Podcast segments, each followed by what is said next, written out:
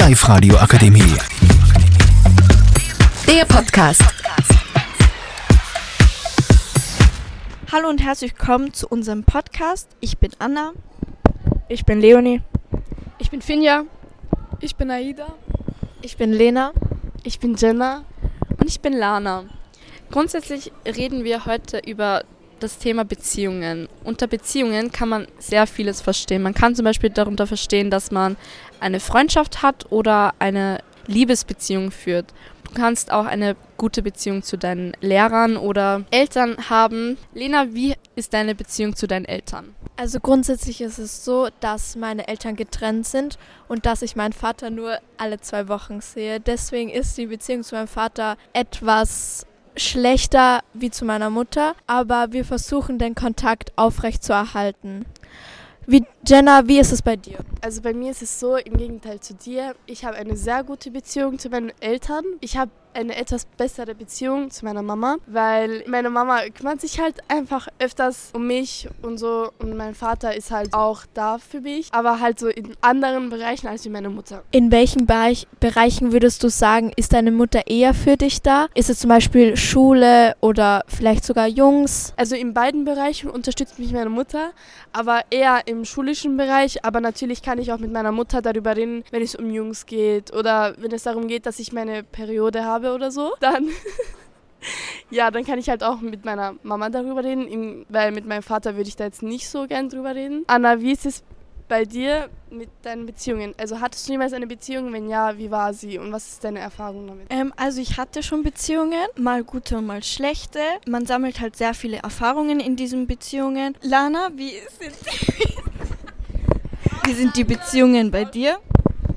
Also ich habe auch toxische Beziehungen gehabt, aber auch gute. Ähm, es war halt in den toxischen ging es immer nur darum, dass eben jemand da ist und dass die Aufmerksamkeit da ist, die man eben von anderen Menschen nicht bekommt, so in dem Ausmaß. Und trotz dessen, dass man eben, dass diese Person dann in einer Beziehung ist, geht sie halt rum und redet mit anderen Menschen über einen selbst. Zum Beispiel, wenn man sich in einer Beziehung trennt, nach der Trennung zum Beispiel in der Beziehung, man ähm, sagt halt zu seinem Partner immer gute Nacht, schlaf gut und träum was Schönes und sowas und guten Morgen. Und wenn man sich halt trennt und, und diese Nachrichten nicht mehr bekommt, zählt das halt nicht mehr zu deinem Alltag dazu oder generell schreiben und telefonieren war halt ein Alltag. Und wenn man sich trennt, dann ist dieser Alltag halt unterbrochen worden. Du hast gerade von einer Trennung geredet. Hast du schon mal Liebeskummer gehabt? Ja, ähm, aber nach einer Zeit ähm, geht der Schmerz wieder weg, wenn man sich zum Beispiel gute Beschäftigung sucht oder mit Freunden was macht und so. Was hast du getan, um dich sozusagen abzulenken und nicht mehr an diese Person zu denken? Was hast du gemacht? Ähm, also bei dieser, in dieser Zeit war meine Familie sehr für mich da. Sie haben sehr viele Ausflüge für mich gemacht, mit mir gemacht und wir sind auch essen gegangen und haben aber sehr viel über dieses Thema geredet und dass auch es nicht so schlimm ist.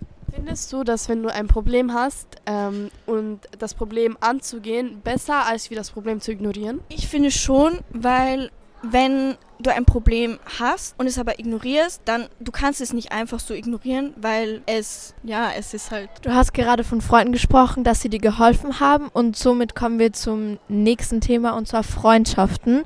Hier wird uns jetzt Finja einige Sachen berichten. Also ich finde Freundschaften, also normale Freundschaften, extremst wichtig, da man sich auch Sachen sagen kann, die man zum Beispiel in einer normalen Beziehung, zum Beispiel zwischen Jungen und Mädchen, äh, nicht sagen kann. Wobei es aber auch ganz normale Freundschaften zwischen Jungs und Mädchen äh, geben kann und auch teilweise wichtig sind. Oder vielleicht auch manchmal besser als nur mit Mädchen. Aber dazu würde ich Leonie jetzt noch irgendwas sagen. Zum Beispiel beim, bei äh, Freizeitaktivitäten kann man auch äh, sehr viele Freunde finden. Und zum Beispiel beim Fußball äh, sind mehr, mehr Jungs und dann kann man sich auch mit denen anfreunden. Würdest du sagen, wenn du mit einem Jungen befreundet bist, hat das dann nur was mit Fußball zu tun oder könnt ihr auch über andere Dinge reden? Es gibt dann die eine Art von Jungs, mit denen man nur im Fußball befreundet ist, aber auch die anderen, in denen man privat auch Sachen unternimmt. Mit den beim Fußball würde ich sagen, spricht man nicht so über private Dinge, aber mit den im privaten Bereich schon. Aida, ist es dir schon mal passiert, dass du eine Freundin hattest